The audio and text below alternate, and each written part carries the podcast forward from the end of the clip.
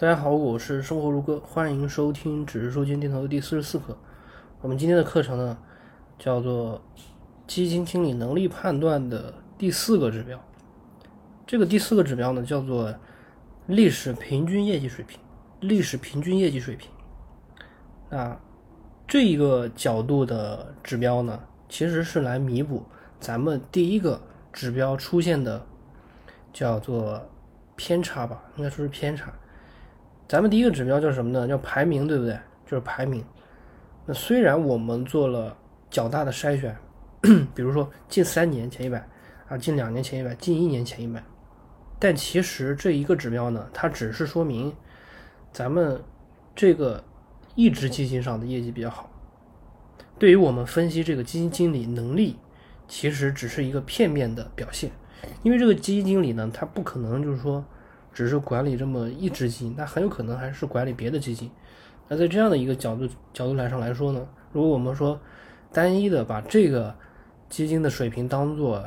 这个基金经理的能力去判断，那可能就会比较片面，比较片面。但是如果说我们把他所有的业绩，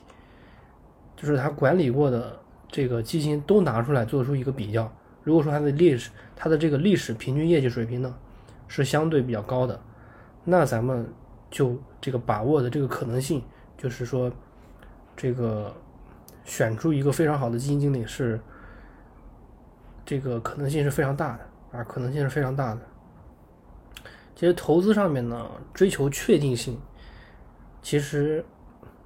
只能说相对来说是一件好事，因为关键是什么呢？就是说，他如果说咱们投资一个东西它没有风险的话，哪里来的高收益呢？哪里来的高收益呢？你如果说没有风险，那没有风险的话，它只能是债券或者说是这个货币基金，对吧？那收益低啊，因为它风险低啊。所以呢，如果说我们追求想要追求更好的选择，只能我们应该说我们只能去追求更好的选择，因为我们无法做出最好的选择，最好的选择。这个东西它只是一个伪概念，它只是一个伪概念，因为谁都不知道未来什么是最好的选择。我们只能在现在的基础上选出我们觉得未来是比较好的一个选择。在这里呢，如果说我们能够把这个这个基金经理的历史平均业绩水平好好观察一下，就会发现我们一些难以发现的一个错误。我记得我当初就犯过这样的错误。就是我当初只是从这个排名来看，啊，只是从排名来看，啊，那只是从排名来看呢，这只基金非常不错。但是后来呢，我一看这个基金经理啊，他的这个历史业绩啊非常差。虽然说这一只基金是表现最好的一只，我我也不知道这里面到底是什么原因，可能是后来，可能是他运用了一些什么方法吧，导致这只基金它业绩非常好，啊，竟然能够连续。这个三三年都是业绩还算可以的，但是呢，我就是因为它这个这个这个这个历史平均业绩水平非常不稳定，所以呢，我就没有去这个做出一个投资，然后就是观察了一下，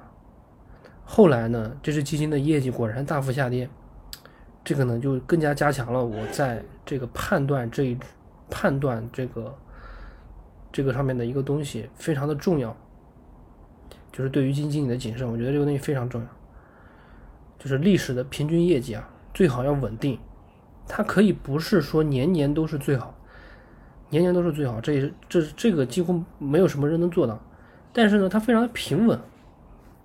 就是它不管是管理哪只基金，它都是比较平稳的业绩，而且呢，还能够平均能够保持百分之十五以上的收益率，啊，就是年化收益率啊。能够达到百分之十五以上，那如果说这个东西也是比较符合的的话，